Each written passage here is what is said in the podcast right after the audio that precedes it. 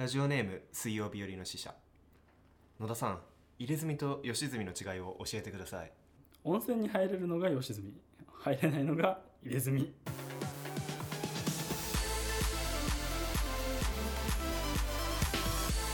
野田ラジオ。どうも牛丼はすき家派の野田春樹と牛丼は松屋派の穂積春明です。よろしくお願いします。この番組は野田と穂積が旬なことに口を出したりゲストさんと盛り上がったりお悩みなどを一緒に考える番組です。今の進捗情報もお伝えしていきますよ、本日はですね初めての場所からのお届けになります、はい。本厚木駅のね、えっと厚木レンタルスペースポッポスタイルさんからお届けしてます。はいポッポ公園の前の。そうポッポ公園の前だからポッポスタイルなのかはわからないけどもポッポスタイルさんですね。ご好意であのここのスタジオ貸していただきまして、はい。あのすごくあの親切にしていただきあの場所も全部開けてもらったりとかラジオでぜひ使ってってもう応援してますまで言われちゃってもうこんなにありがたいことはないいや本当ですよ。びっくりしました。びっくりしたよね。えーとねポッポスタイルさんはねあ本厚木駅北口から徒歩5分ぐらい。うん。すごい近い。そう。OSK ビルの5階にあります。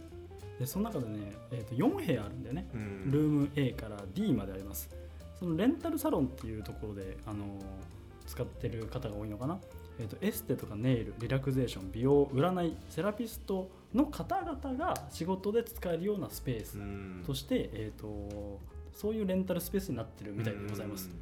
どうですか？いやなんかねおしゃれな絵もたくさん飾ってあったりとか。おしゃれだよね。そう本当に。あの各部屋にはマッサージチェアみたいなのがあったりとかうん。何その何？台なんなんていうの？施術台施術台みたいなのがあったりとか、ういや本当に素敵な空間だからぜひ使ってみてください。はい。インスタにはねあのリンクを貼っとけるようにしようかな。はい貼っておきます。はい。さてあの6月に入りましてこの放送。はい。10回目でございます。そうですね。10回続いたね。なんか2桁いっちゃいましたね。いったね。あのなんか感慨深いね。丸2ヶ月やってきましたが、うん。どう？いやなんか最近は野田もなんかちょっと面白くなってきたというかあ本当？あのなんていうのなんか割と野田春樹の化けの皮が剥がれてきたんじゃないかなってまだじゃない。俺だって先輩に「野田ラジオ」ってあのまだ恥ずかしがってるって言ったからちょっとちゃんと取り直そうかなと。それはやりましょうね。はい。さてと今日もゲストさんを呼んできてます。はい。早速タイトルコールいっちゃっていいですか？もちろんです。お願いします。This guy is amazing 今こいつがやべえさて今日のゲストさん僕の目の前にいるもうこれまたあれなんですよ。あのじゃあまずあれかな？穂積の紹介から入ろうかな。そうですね、うん。えー本日のゲストさんですけれども、えー先日いらしてくださった西田さんと同じく野田の病棟の先輩看護師。えー看護師としてのいろはを野田に叩き込みつつ、はい。え2人で子どもの問題について取り組んでいられました、えー現在はですねえー病院を飛び出して訪問看護師として大活躍されております、えー普段はキャンプとジャイアンツが大好きな30歳の男性それでは峰山さんどうぞよろしくお願いしますどうもー、峰山です。西田さん、宮沢さん、聞いてるーもう10 回目、10回目で私が来ました。もうもうもう持ってかれた感あるよね持ってかれましたねもう持ってかれた感あるよねーからしましたね厚木のご当地キャラ、あゆころちゃんです。あらーミネコロちゃんミネコロちゃんですよ。皆さん、ミネコロちゃんですよ。はい、もう察してくれてると思います、リスナーの皆様。えっと、病棟の先輩でございます、僕ですね。はいでだからさっき今穂積君の紹介もあったように子供たちの、えー、と教育ってところを僕と一緒にやってきたりとか、うんあとはあの普通に看護師さんの教育も一緒にやったね。そうですいややったねとか言っちゃった。やべえ。さすが先輩。よっ先輩。やべえ。やべえ。全然全い然。やしかもあれだよ。こいつとか言っちゃったからねまた先輩に向かって。本当ですよもう。タイトルコールタイトルコール。タイトルコールどうにか。まあ、こいつだもんね、だってね。そうなんです。だからあのまあこういうテンションなので僕ほらやっぱり看護師になって、うん。いざ病棟に入って緊張してる中、うん。まあやっぱ男性の看護師っていうのがまず珍しいじゃない？やっぱり看護師ってやっぱうん。女性の世界だから、その中でこのテンションと この勢いで来たのでうん。俺は度肝を抜かれたというか 男性看護師強いと思った。らこうあんなきゃいけないのにしかもやっぱりさ子供にめちゃめちゃ好かれるの本当になんか峰山さんいればあのー場が、ね、成り立つってわけでみんな安心したりとか、うん。でも本当にお兄さん俺から見てもねすごくお兄さん気質なのでなんか全部支えてくれるし、うん。あのーフォローもうまいんですよ、うん。その何かミスっちゃった時とかあとは何か今後ちょっと不安なことあるんですみたいな技術的にもみたいな。それも全部やったらよあみたいな感じで 先陣を切ってくれるなんだこれ。お金か？お金出した方がいいのかな？褒めてくれてるから。褒め褒めマます。ネーで。まず褒めますからね。あとはね飲み会のプロって俺思ってます、はいはい。飲み会のプロって、まあ、イコールコミュニケーションのプロでございますね。もうそれをまあざっくりその病棟でも多分今の仕事でも生かしつつあのどんなとこでも笑いに変えちゃうような芸芸人魂を持ってるような 芸人魂？方でございます。どう？始めましたいやなんかあの前回のねゲストの方から、うん。いや西田さんみたいな方がまた来ると思うよっていうのを伺っていたんですけれどもまたね西田さんとは別のうん。こう僕はなんか人を見あの車で今日迎えに上がったんですけど、うん。それ見た時からあこの人いい人だなっていうような言ってたもんねうん。車の中で。あこの人いい人。お金かなまた ラジオは初ですか？初。初。うん、だ映像で残った方が見た目がこう出るからいいんだけど 見た目がみんな見えないからぜひね YouTube の方見てもらってあそうだな。この人が優しいんだなっていうのを見てもらえるもうもうこの空間が峰山色に変わってきて変わりました。変わってきてますね、はい。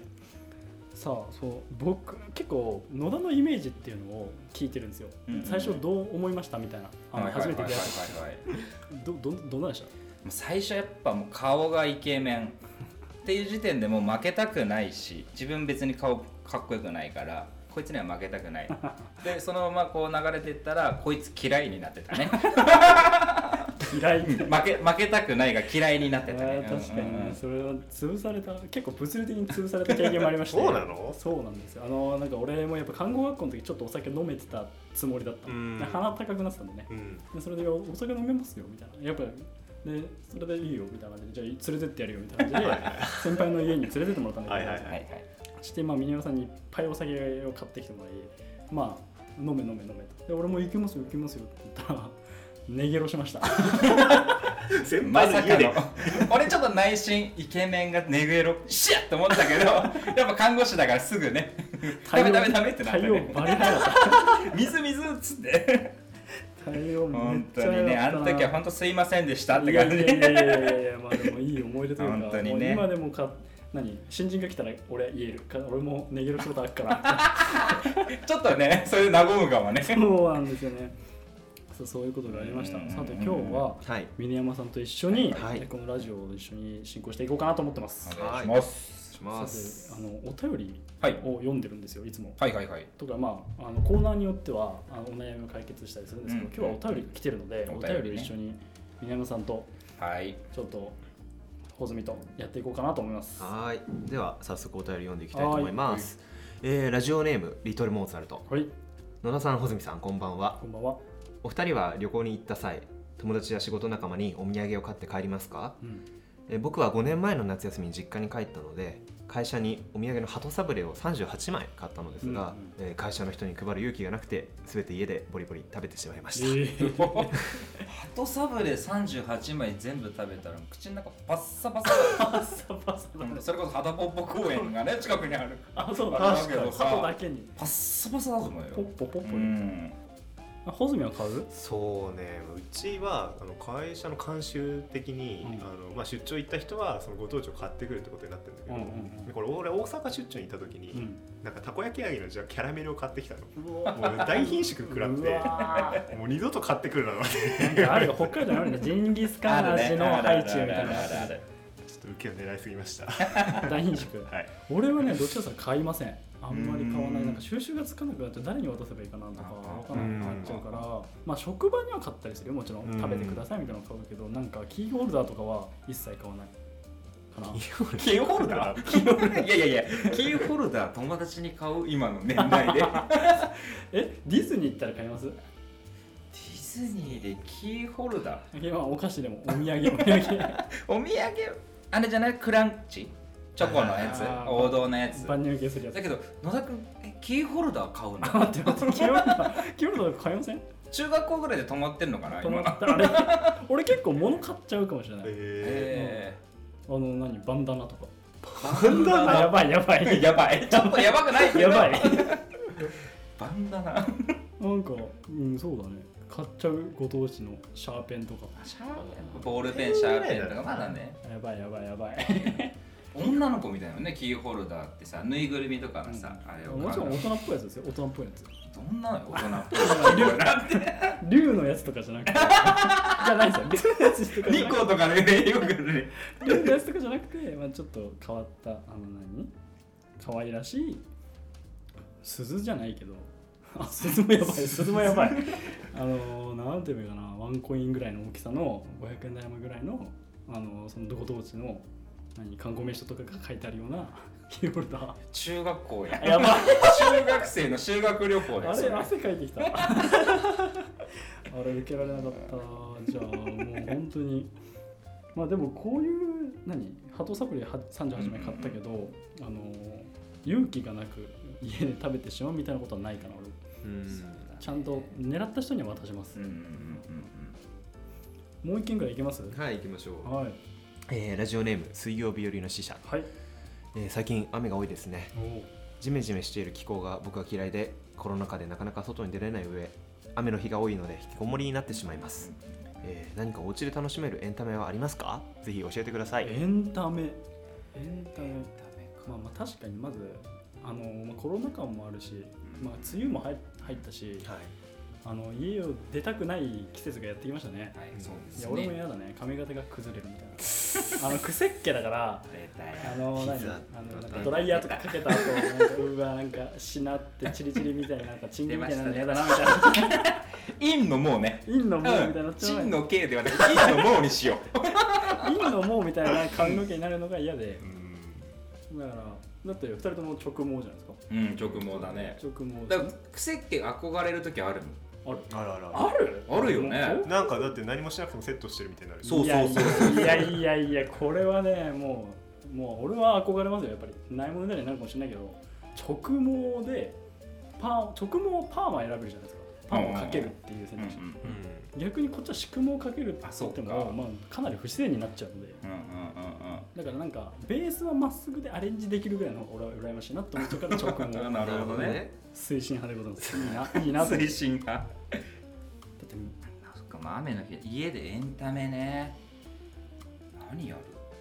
最近俺はおすすめされてるのはディズニーの何？チャンネル。あディズニーチャンネル？ディズニーチャンネルあなんか登録するやつ。そうなんか月700円ぐらいできるかなと思ってて、うん。まあそうかなみたいな。なんかあります？え家で何やってんだろう？だから自分でやっぱお酒を飲むからそれこそもう梅雨で今もコロナだから家でやっぱ休みの日はもう料理をずっと自分でつまみ作って飲むっていうのが唯一楽しみ、うん。でもうお笑い番組見て研究するみたいな。研究されてるんですか？うん、やっぱ今千鳥が好きだから話し方がどんどん千鳥になってっちゃうっていう感じでー。名前出せないかもしれないけど、あ大丈夫です、うん、そう。で最近今一押しはネルソンズね。ネルソンズの YouTube マジで面白いから。そうそうクセスゴとかの番組で出てて本当に面白くて。へそう。家の中だとやっぱそうなんオフになるからそういうお笑い番組見て過ごすことが多いかな。ーうん。そういやパッドはテレビとかしか出なかった、うんなんかおすすめある？俺最近やってるのはねピアノの練習。え？なんだよそれ。ピアノやってんの？あの俺楽譜読めないんだけど、楽譜を読めないなりにピアノだけはあって家に。うん。ピアノを何の予備知識もなくどこまでできるようになるのかっていうのを今挑戦してえる。ー、すげえ調整心だでねこの間ね発見したのがなんかファとシの音はうん。他の音とちょっと違うなっていう可愛い発見みたいな。今のもよちょっと深掘りしてみたいぐらいなんですよちょっと話すと長くなりそうだから。まあホズメはドラムやってるんですよああドラムね。さんも楽器やってましたよね。昔ね。ボーカル。ボーカル。おお本当に。ベースでしたっけあと。ベース。うんかっこいいっすドラム。うん。めめっちゃやってますね。専門学校の文化祭でやったぐらい。うん。あと高校の時はバンド組んで。えなコピーバンドそうそうそうそうそうそうそう。コピーバンドでボーカルだったけどさっき言ってた野球やってたから、声がやっぱ野球部って「え！ええ！ってやるから 声が全然出なくて。デスボイスみたいな、うんうんうボーカルってなんかみんなからモテるって言われてたけど誰一人からもメールアドレスねあの当時。誰からも聞かれなくてどういうこと？ってなってやめたっていう えー、まあそうか。その時代は確かにメールだったり。そうそうそうそう。あれじゃない？あとマイミク。あーミクシー。マイミク？ミクシーってこと？懐かしい。あーあーあーあーあマイミクされるみたいな。ーそうプロフィールとか作ってた時よね多分その代でね。そうそうそう。さてこのようなお便りいただいてます、はいはい。次のコーナーです。はい。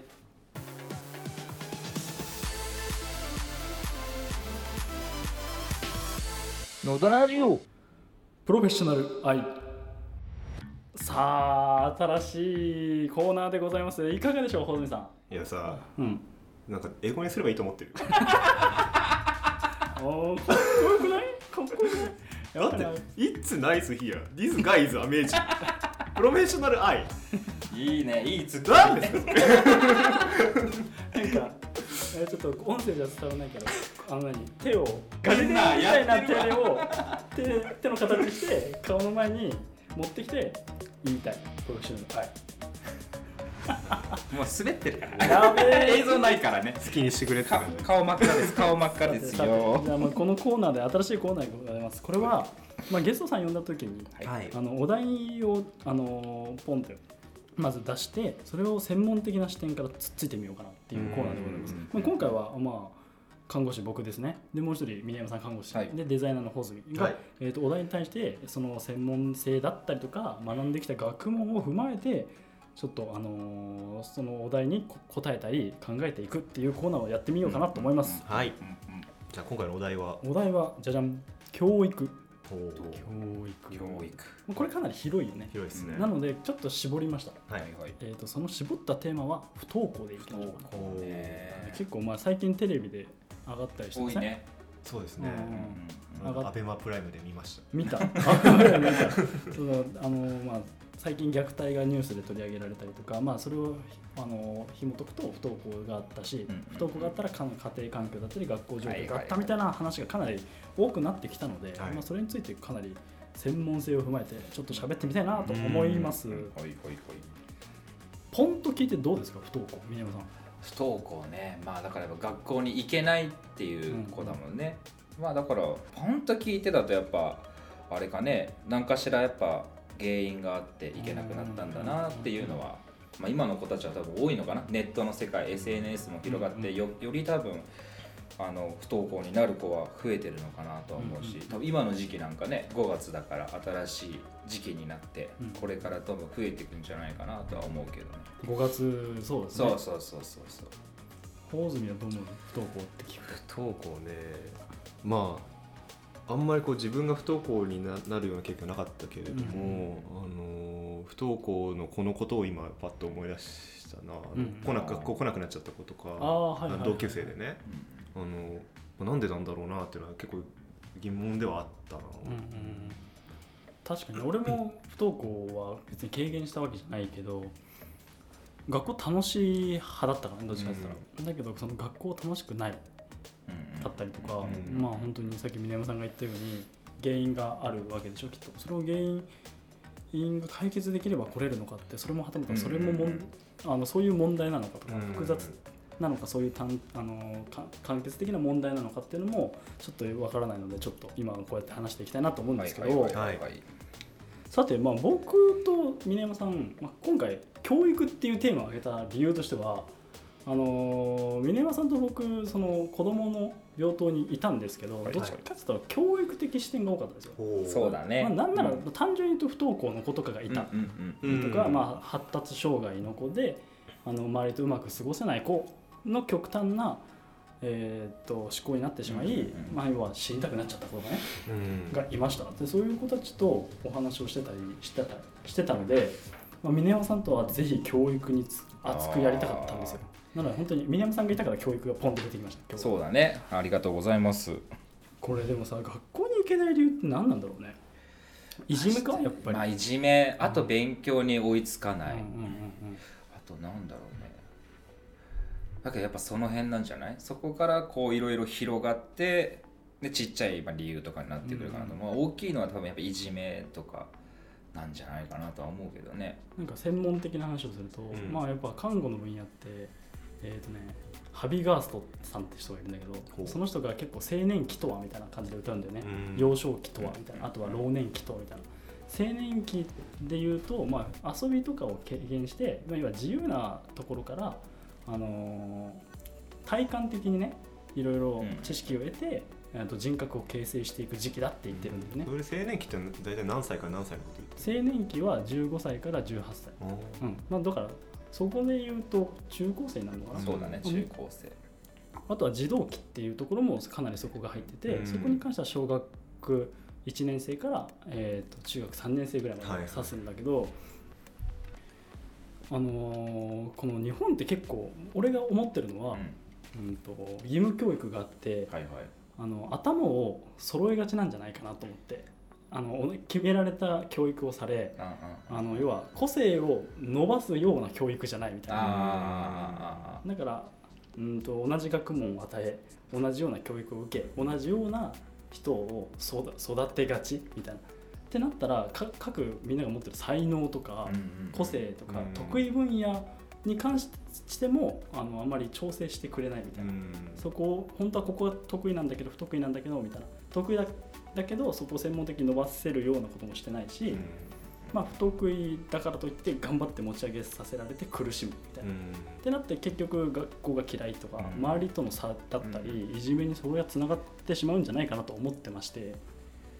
が、えー、と不登校っていうところの原因になってくるのかなと俺は結構思ってるんですけど、どう思います？そうだよね。多分今だから野田君が言ったように同じレベルにみんなを合わせようって、まあ、義務教育っていうのはね。だから高校になってからみんな多分いろんなことに変わってくるのかなと思うけどやっぱそうなってくるとそれこそ自分たちがいたねところはもう発達障害だったりとか。って見てるとやっぱそこには絶対追いつけない子たちも中にはいてうんだけど違うことはすごい特化してたりただね勉強できないけど将棋はめちゃめちゃうまかったりとか。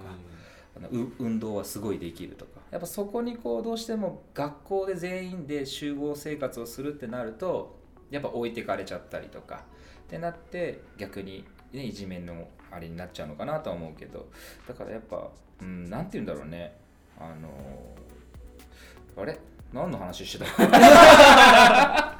真剣な話するとこうなっちゃうけどまあだからやっぱ同じ道っていうののこうねあれができちゃうとなかなか追いつかない子たちも出てくるから、まあ、そうなってくると不登校になりやすいかなと、うん。うんうん、本当にねデザイナー的な見解ありますか？デザイナーの見解。デザイナーの見解聞きたいね。難しいけどあの俺大学の時に関わっていた NPO でうん。PCs っていうところがあって、そこは子どもの孤立の問題うん。子どもの貧困の問題に対してアプローチをしている NPO だったのね、まあ、そこに一応若干デザイナーとして関わらせていただいてはいたんだけれども、そこが一番問題にしてたのはそのいざ行けなくなったとか、えーっとそういう状態になってしまったっていう人に対してアプローチする第三者がいない。引きこもっちゃうわけだからそこに対して例えば近所の人とかっていうのが、まあ、大昔だったら村単位でそういうのがあったかもしれないけど、そういうのができなくなっちゃってる、うんでそういうのを社会としてデザインする必要があるんじゃないかみたいなのは考えてはいて、まあ、ある種の中退というか、まあ、それは本当に専門職の看護師の方とかではできないところなのかなとは思う。んだけども、うん。極端だからね、うん。前。ってもう今の話とかさ穂積君の方がさ俺の話よりめちゃめちゃすごいやん。負けてるやん。ゲストの人って言われて喋ったけどまとまってたね。分かりましたね。うん。でもさ第三者ってのはあるかも。しれない僕たち医療って、うん。まあ、要はうんと不登校になってしまって、ん何かきっかけが起きて例えばうんとし自殺をしたいとかう、んもうあの自傷だよね。うん。体を傷つけちゃったっていう極端まで振り切れちゃった人しか見てないそうだね。そうね問題が起きてからっていう。起うんる前のそのグレーゾーンをどう解決するかがやっぱ、うん。あの不登校っていう話題で言うと大事になってくるのかな。そうだうねん。どうフォローすればいいんだろうねこれって。さっき言ったように。やっぱやっぱだけど人にやっぱその相談できるっていうのをうん自分自身が持てるかどうかだから、うん。やっぱその不登校になるいじめられるっていうのも多分、まあ、こう言うとね多分なんだよそれってなっちゃうかもしれないけどやっぱいじめられる方もやっぱね問題があったりっていうのがあるからそこはやっぱちょっと気持ち的にね強く生きれるようにこう自分から発信できるうんいじめられてるんだよじゃなくて誰かにこうこういうこと言われてさっていう友達にね、うんまず言えれば多分徐々に徐々に多分その心が開けて学校に行くのも別に嫌じゃなくなるのかなとは思うから、やっぱりじゃあ話せる人をそうだね。作るってところですかね。うん。あと話せる期間でもいいかもしれうないしね、んそうそうそうそうそうそうそこのグレーゾーンに介入できるものをまあグレーゾーンねさっき言ったグレーゾーンって言い方もあれだけどその不登校になってしまった、で行き着く医療とかね。児童相談所に行き着くまでの期間をで苦しんでる人もいるんだよっていう見方も俺たちができればいいかな、うん。そうだね。うん。まあ、ちょっとそこの点で一点気になるのが、うん。まあ、最近 SNS 時はい代ではいはいはいあのまあそういうちょっと苦しいなとかちょっと悲しいなってことがあったらすぐこうネットに吐き出すみたいなのが今あるじゃないですか、はいはい。まあ、それでまあ解放されたり心が穏やかになる人も結構いるとは思うんですけど逆にそれネットの方世界にはまっていってしまったりとかで現実世界でコミュニケーションが取れなくなるみたいなのも一つの社会問題としてあると思うんですけど、はいはいはい。そのあたりに関してはどういうふうに考えたらいいのかなそうだね多分ネットになるとネットとのなんかツールで友達みたいな、うん。ネットの世界で友達とか、うん。オンラインとかも今ねゲームとかで顔が見えないところでやってるけどやっぱ多分ネットに依存しちゃう子って多分今後ね将来って考えるとやっぱコミュニケーションがすごく弱くなるかな、うん。やっぱ発信はできるけど自分の気持ち意見主張ができなくなる、言葉で発しなさいって言われると発しなくなるからやっぱそこはうまいように SNS を使いながら言葉でも普通のまあ普段の友達の中でも喋って愚痴を吐けるっていうのをしてった方が多分将来ね大人になった時にすごく多分それが生きるかなとは思う、今の愚痴を吐くっていうのはすごいいい本キーワードだと思います。当に愚痴ねもう毎日のように愚痴吐いてるからね本当 に。家で。俺ねうん俺結構自分の中で愚痴って紹介できちゃうタイプなんだけど、うん。峰山さんに一回愚痴吐いたことがあって、うん。あちょっと脱線するかもしれないんだけど、あのまあ、ある男の子にね人を信用できない男の子うんうんに、おまあ、俺は向かってったわけですよ。お前俺のことを信用しろみたいな。お前はこうだからお前のために言ってんだみたいな。うん。でそしたら向こうの男の子はあの仕事で言ってんでしょみたいなそれで俺も星の数ほどある仕事をの中でこれを選んでお前に伝えたいことがあるからこれを選んでるんだ、うんうん。うんでも全然伝わんなかっうん。た、でいやもう俺もかなりそこでもう爆発したわけよ。う、ん。もうで帰ってきてあったね。で峰山さんに描いたから、はいはい。いやあの子に全然伝わんなかったうんっすよ、うんうんうん。だったら。でその後、はい。分かったと。もう野田はちょっと引っ込んでろと、はい。俺がちゃんと見せてやると。お前にって言って俺がその子のとこにバーって行ってそれにまあ話をしてたらあ同じようにやっぱ返されて「いやいいですよ」みたいな別に謝ってほしいとか別に自分求めてないし、はい。あなたが勝手に来たんでしょって言われて、はいはい。やっぱ気持ち的にねなんかこの野郎と。あ 感情を抑え あれ？ってなって、い。やだ違うだろうって言ってやっぱこう指導も大事だからうん。指導してちあのステーション戻って野田君にこう同じになっちゃったって 感情を抑えれなかったっつって。お互い愚痴を吐き合う。ありがとうっつでもってやっぱりそれがあったから俺も救われたといそうだね。共感できているくれる人がいたとか。あの感情の吐きどころが分かんなかったわけよ、俺も。んで多分峰山さんも感情の吐きどころが分かんなくなっちゃって。だから野田君が多分ねそういう相談を受けたのが初めてだったから、はいはいはい。ちょっとここは先輩としていいとこ見せようと思ったら同じ感情になって帰ってきて やっぱそれ共有してね恥ずかしいとか、情けないとかじゃなくて、うん。同じだったわ。っていうのはやっぱね愚痴だったり共有っていうので共感してああじゃあ一緒に頑張りましょうよっていうような仲間が増えていくというかね、って感じになる。から、まあ、一人で考え込むんじゃいけないってよく言われるからやっぱそれと一緒だよね、うん。人にやっぱ何でもいいから相談、うんうん愚痴文句でも何でもいいし、うんっていうのを吐くのは絶対大事になるかなと、うん。いいね。弱音を吐くっていうのはいい、うん。そうそうそうそう、う。ん。弱音ね。そこは今の話は共通認識かな。そうだね。まあ、穂積もさっき言ったそのネットの話だったら俺はネットの見解で言うとちゃんと現実とネットを、えーとまあ、混同しましまくらないというか、うん。ある一定のせいでこれはちゃんとネットの世界だぞ。でも生きていくのは現実の世界だぞ。っていう認識を持った方がいいのかなと思ったね、うん。じゃあまあでもそこにネットで弱音を吐くっていうのは別に使ってもいいのかなと思うけどね、そうだね。まあうん。ツールとしてはそうそういいと思さてちょっとじゃあ今回はまあ大きなテーマ教育、ん。そして不登校についてまあ多分あの話してきましたけどまあ話としては尽きないよね。多多分まあ社会問題にもなってるからうん。尽きないけどやっぱり不登校って話を出しただけでやっぱり一人一人がこんだけ悶々と持ってるんだなとは今俺は思ったうん。単純に。だからそういうのをあの議論する場っていうのがやっぱ大事だなと思ったしやっぱそれを還元する人たちがいるわけだね、うん。その議論に関して不登校になっちゃうと苦しんじゃう子。そういうことに還元できるようにじゃあ今回の話の結論というか共通認識はいろんな職種を超えた、はいはいはい。まああれだね。本当に愚痴を吐けるようなうん。環境にしてあげるように大事するプラス愚痴を吐け吐いてもいいんだって思ってもらいにするっうん。てところかな。だから野田ラジオもそんな感じになってさ相談でお便りもらってるから で別にこういうので困ってますみたいな、うん。まあ、こういうのでね発表するっていうのはねまた違うかもしれないけど、うん。またそれなんか違う形でね野田君が返していけば いいんじゃないかなって俺は思いますけどね。解決しちゃって、ね解決の野田でしょだこれ解。決なの解決なのだで。さてじゃあ峰山さんなんかリスナーさんに伝えたいこととかあります？リスナーさんに伝えたいことか、はなんだろう。伝えたいことね。まあみんなこれからね暑くなるんでうん。熱中症気をつけてくださいって。本当に。熱中症気をつけてねって。はーい。さてとじゃあ今回10回目のラジオでしたが小泉どうだった？10回目いやき今日はなんかすごい深い話もできて、うん。なんか俺野田からそのなんなんとかさんってなんだっけ青年期の人だっけ？ハビガスアビガスなんかそういうカタカナの, あの人の名前聞くことがあるとは思わなくて。お前でも英語ディスってたけどね。感動プロフェッしましたショナルアイディスってたけどそうだね。そうだね。カタカナはいいみたい、感動しました。峰山さんはもうラジオは初めて初めて初めて。ラジオはどうでした？やっぱなんか緊張するね。全然違うよ。